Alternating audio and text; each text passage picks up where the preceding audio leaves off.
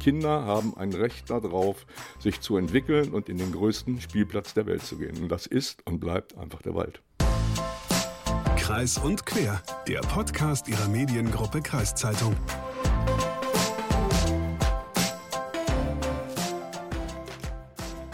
Wann warst du denn das letzte Mal im Wald? Ähm, letzten Sonntag war ich das letzte Mal im Wald, denn wenn es draußen heiß ist, dann bietet der Wald für mich eine ganz kühlende Abwechslung.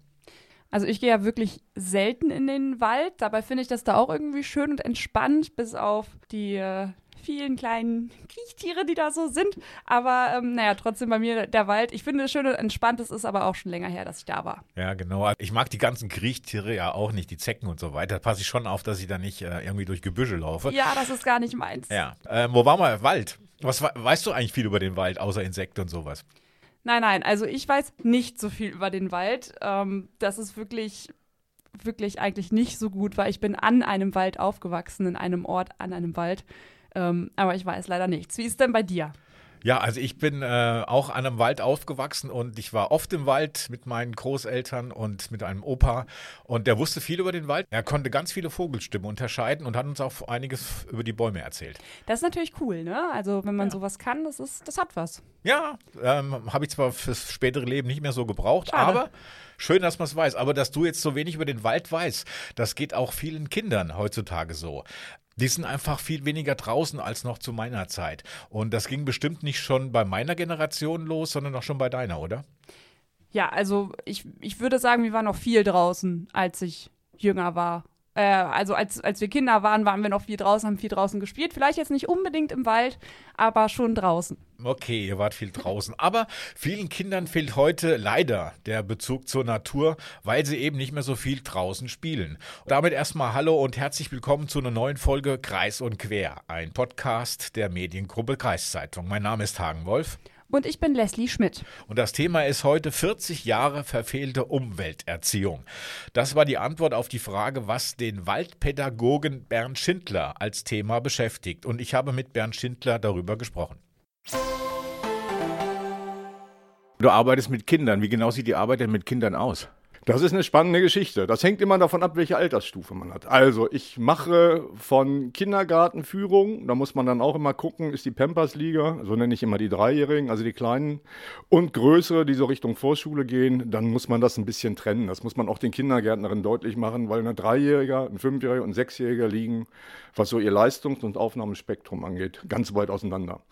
Ähm, und mit den Kleinen macht man dann so ein bisschen Daddelkram, ein paar ausgestopfte Tiere mitnehmen, damit sie die überhaupt mal kennenlernen, damit sie mal einen Fuchs sehen, dass sie dann auch mal streicheln können oder ein Eichhörnchen, ähm, ein bisschen Gehören, mal ein paar Zähne, mal ein Schädel, oh, staunen, ein paar Bilder aufhängen von Bäumen, dass man ihnen deutlich machen kann, das ist nicht eine Laterne, sondern das ist ein Baum. Wir sind tatsächlich mittlerweile an vielen, bei vielen so, dass man das wirklich so sagen muss. Kein Straßenschild, nein, das ist ein Baum.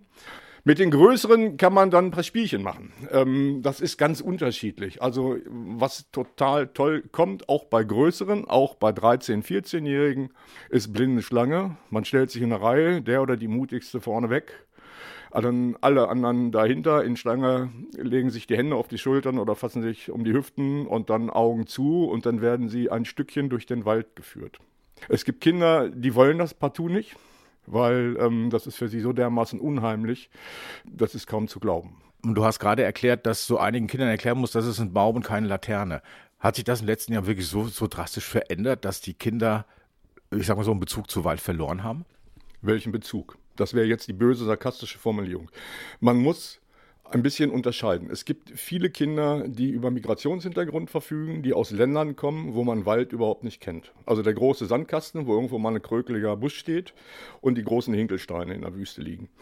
Diese Kinder sind zum Teil, da können die ja nichts für, das sind dann die Eltern, wie immer sind es die Eltern, ähm, die haben ein ganz komisches Verhältnis zu Wald oder haben da so komische Geschichten mit, da lauert der böse Wolf oder lauter, was weiß ich, also so Horrorgeschichten mäßig. Und es gibt tatsächlich äh, Eltern, die dann bei bei Kita-Wochen ihre Kinder für die Waldwoche abmelden, weil das zu gefährlich da. Das ist so die eine Geschichte. Das ist eine Unwissenheitsgeschichte. Und die andere Geschichte hier in Deutschland, Corona macht sich ganz stark bemerkbar. Für viele war das eine wunderbare Geschichte. Die Kinder konnten nicht raus oder durften nicht raus, obwohl das eigentlich Quatsch war, das Ansteckungsrisiko draußen war ja viel geringer als in der Bude.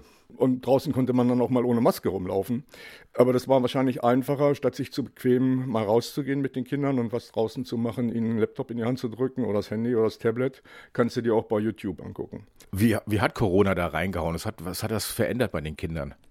Na, das Sesselpotatos, also kleine, die Kinder können ja nichts dafür. Die haben vor der Glotze gesessen, sie haben nicht den Weg nach draußen gefunden. Dann, wenn sie draußen waren, waren sie alleine, aber nicht in der Gang gespielt. So, und denen ist ganz viel Feinmotorik abhandengekommen. Und was noch viel schlimmer ist, sie haben keine Ausdauer mehr. Sie sind körperlich nicht mehr belastbar, weil sie nicht mehr draußen toben, weil sie könnten ja hinfallen, sich schmutzig machen, dreckig werden.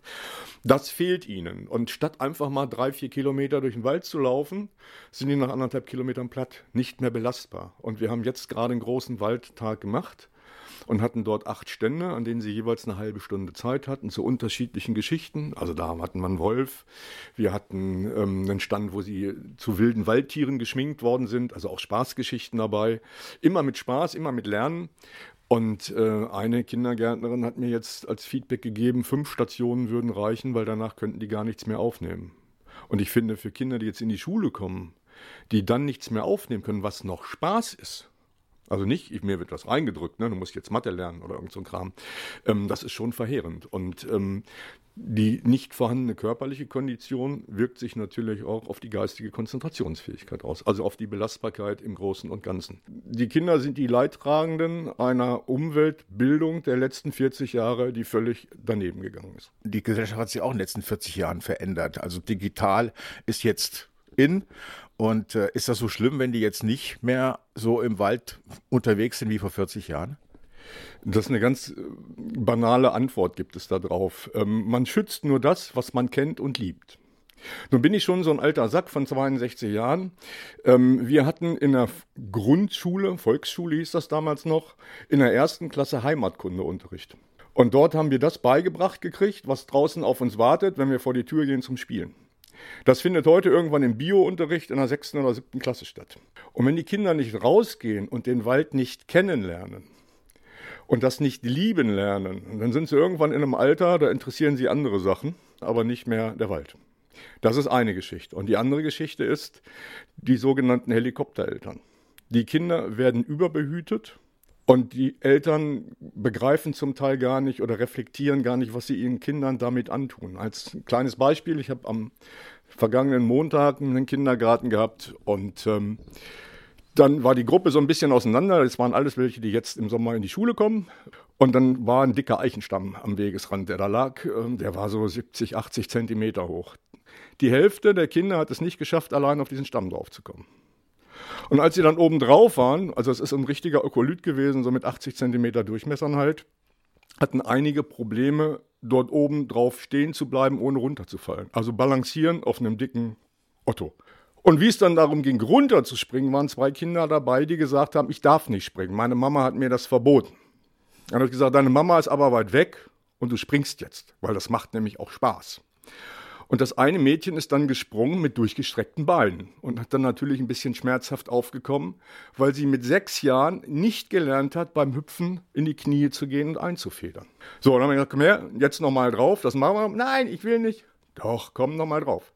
So, dann ist sie drauf nochmal, mit Hilfe natürlich. Dann ist sie gehüpft, in die Knie gegangen und strahlte. Das war ein Erfolgserlebnis für das Mädchen. Die wird jetzt nach Hause rennen und wenn sie das Mama erzählt, kriegt die wieder einen Tobsuchtsanfall, was der böse Waldschrat mit den kleinen Kindern macht. Du kriegst Ärger, weil du ähm, etwas gemacht hast, was die Eltern nicht so wollten. Diesen Ärger nehme ich herzlich gerne in Kauf, weil ähm, ich finde, wenn man mit Kindern in den Wald geht, gibt es nichts Wichtigeres, als dass sie sich erstens dreckig machen dürfen, ausdrücklich erwünscht. Zweitens haben Kinder auch ein Recht auf Schmerzen. Also sie dürfen durchaus auch mal eine Brennnessel anfassen, um dann festzustellen, dass das weh tut. Weil dann kann man ihnen nämlich auch deutlich machen, pass mal auf, du kleine Nase, Du musst ja nicht immer gleich dein Patschehändchen ausstrecken und alles angrabbeln. Das solltest du dir vielleicht erstmal angucken oder jemand anders fragen, was ist denn das? Was passiert denn da? Und nur so lernen sie es. Du hast erwähnt, 40 äh, Jahre verfehlte Erziehung, was auch Waldpädagogik betrifft, von Eltern zu den Kindern hin. Also ich sage ein Beispiel dazu. Ähm, das Ergebnis von so etwas ist, dass man zum Beispiel in Kindergärten oder aus Schulen äh, Schreiben kriegt, wo drin steht, liebe Jäger, schießt doch nicht die Tiere tot, ihr könnt euer Fleisch doch auch beim Schlachter holen. Das ist äh, ja, du schmunzelst jetzt, aber das ist die Realität. Ähm, Kinder haben keinen Bezug mehr zu dem, wo sie leben. Also sie wissen nicht mehr, wo kommt denn der Schick McNuggets her? Wenn ich denen erzähle, dass Eichhörnchen auch mal in ein Vogelnest reingehen und greifen sich dort mal einen klitzekleinen Piepmatz oder klauen auch mal ein Ei, weil sie tierisches Eiweiß brauchen, obwohl sie eigentlich Nagetiere sind, dann i, äh. Und wenn du sie fragst, esst ihr Chicken McNuggets? Ja, ja, ja. Das, da sind sie alle dabei. Oder den Burger. Alle essen so etwas. Aber sie haben keinerlei Bezug mehr dazu, wo das herkommt. Und das ist so fatal, weil wenn ich den Bezug dazu nicht habe, dann gehe ich auch entsprechend sträflich oder gar nicht damit um. Und warum soll ich mich für etwas einsetzen, was ich gar nicht kenne und wo ich überhaupt keinen Bezug zu habe? Es gibt ja diese Waldkindergärten zum Beispiel. Das ist ja wahrscheinlich eine gute Einrichtung, würde ich sagen. Waldkindergärten sind geil. Ähm, ich bin im, Verbund von einem Naturpark und dort treffen sich regelmäßig alle Umweltbildner. Und eine Kita-Leiterin von genauso einem Waldkindergarten hat in dem letzten Treffen ihr Leid geplagt, dass sie mittlerweile sechs Monate braucht, sechs Monate, ein halbes Jahr, um die Kinder waldfähig zu machen für einen Waldkindergarten. Waldfähig heißt, dass sie sich dreckig machen können, oder wie? Nein, waldfähig machen heißt, erstmal ihnen deutlich zu machen, wo bewege ich mich, in was für einem Terrain. So, dass ich nicht alles in den Mund stecken darf, dass ich nicht alles anfassen darf, ähm, dass ich in der Lage bin, und da fängt es dann schon an, die überbehüteten kleinen Prinzessinnen und Prinzen, die zum Teil nicht mal mehr in der Lage sind, sich Klettverschlussschuhe zuzumachen. Wir reden jetzt gar nicht davon, ein Hasenohr zu machen und ein Schleifchen ähm, in die Schuhe reinzukriegen.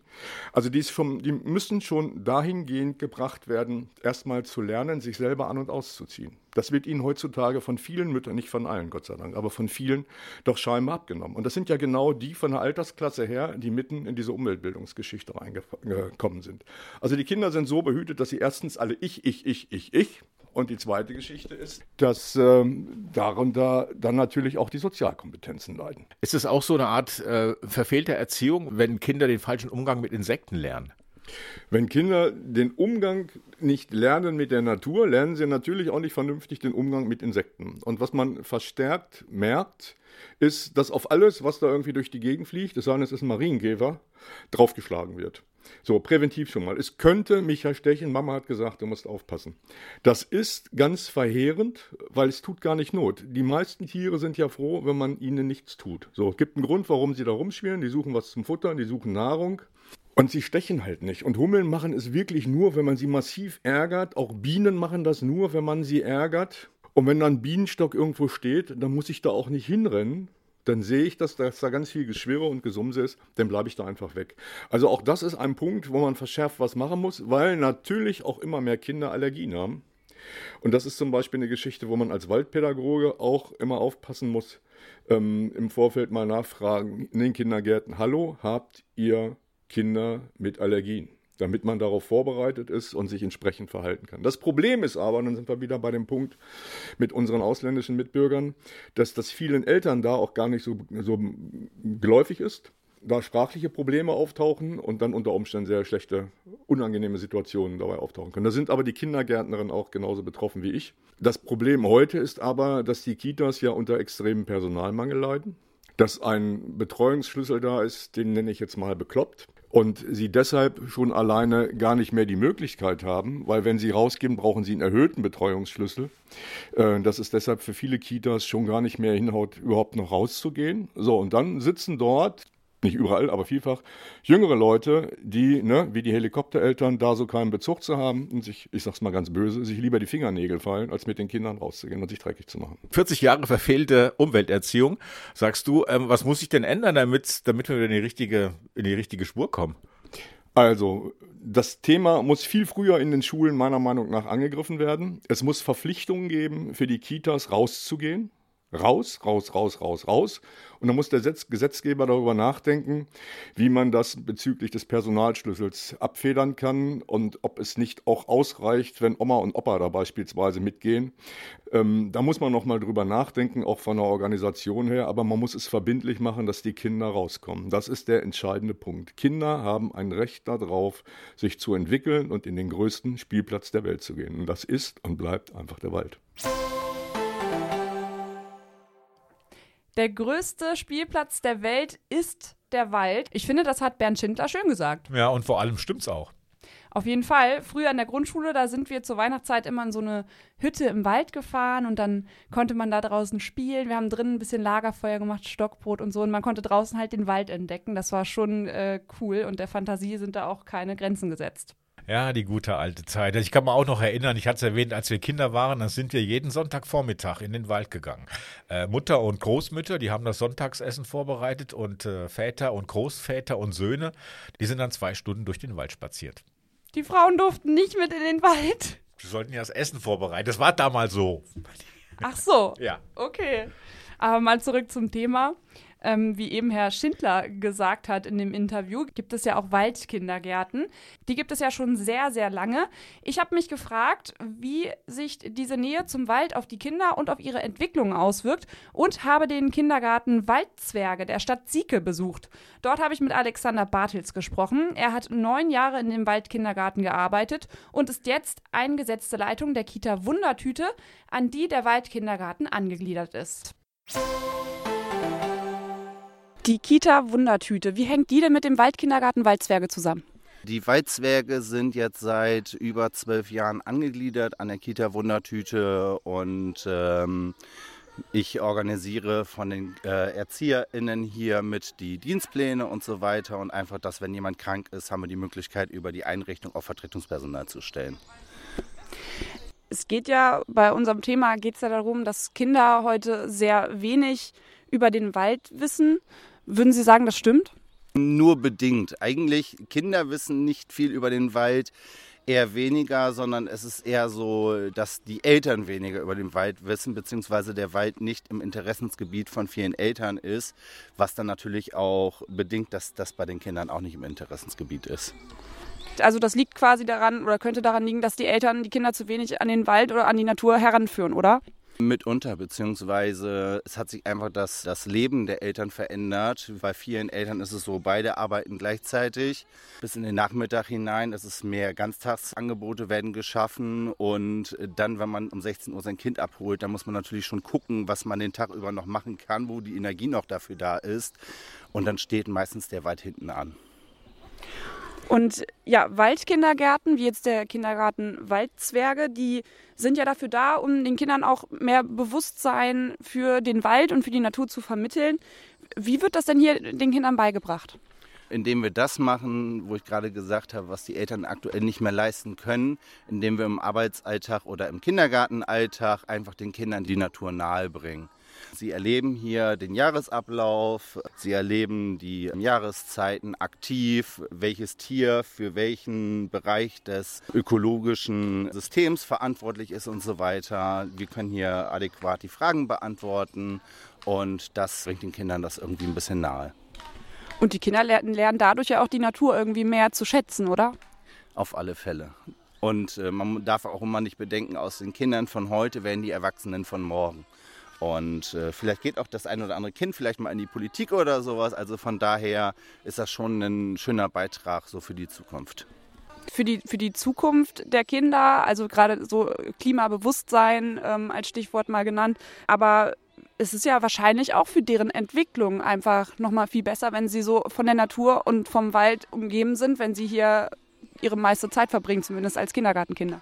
Auf alle Fälle. Also es ist so, wir, der Wald bietet halt mehr Dinge, die man auf der Straße oder in der Stadt halt nicht kriegt. Allein der unebene Grund, den wir hier haben, ist für die Motorik der Kinder wirklich gut.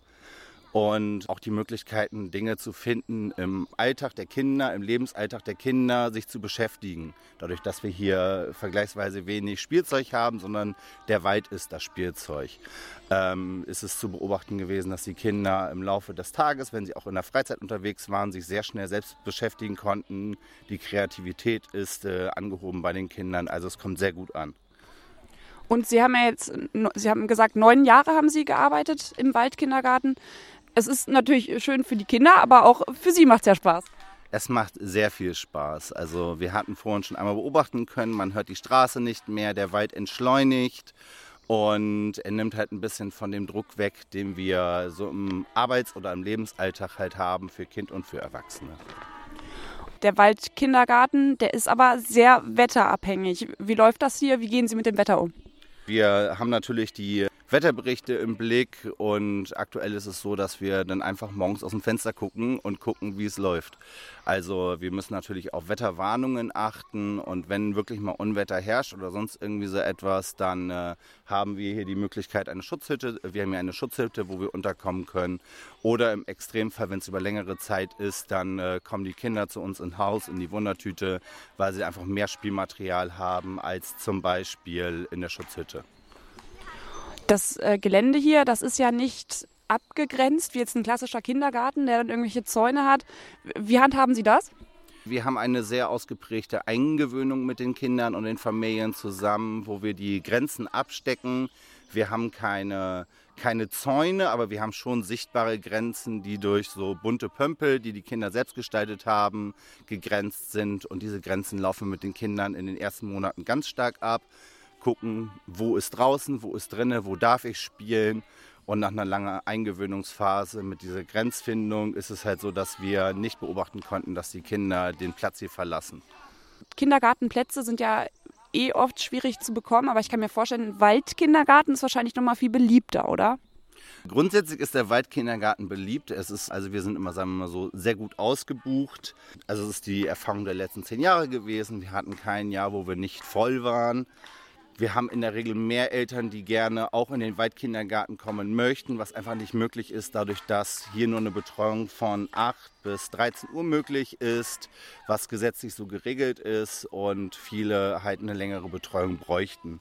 Wir sind, ich empfehle auch immer, wenn jemand sich jetzt berufen fühlt und sagt, ich habe da Interesse dran, in der Kita Wundertüte anzurufen, einen Hospitationstermin mit ihrem Kind zu machen, damit wir einmal gucken können, weil nur weil Kinder gerne draußen sind, heißt es nicht, dass es unbedingt ein Waldkind ist. Dadurch, dass wir hier das ganze Jahr draußen sind und die Kinder im Laufe des Tages nicht die Möglichkeit haben, also sie haben die Möglichkeit, sich im Bauwagen zurückzuziehen, aber es ist was anderes als, wenn ich müde bin, gehe ich halt rein zu Mama und Papa und lege mich aufs Sofa. Das haben wir hier jetzt nicht so.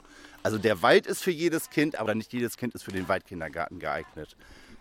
Ah, das ist auch interessant. Man denkt immer, wie Sie ja gesagt haben, die Kinder, die gehen ja in die Natur oder gehen ja gerne raus. Also guckt man auch wirklich, passt der Waldkindergarten auch zum Kind?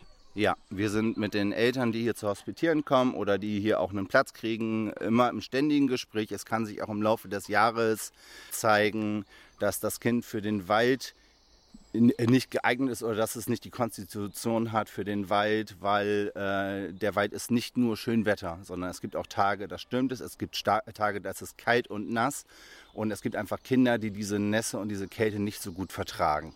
Und äh, von daher ist es dann halt so, dass wir das ganze Jahr über, bis sie zur Schule kommen, immer mit den Kindern und den Eltern im Gespräch sind, um zu gucken, ist es noch das Richtige.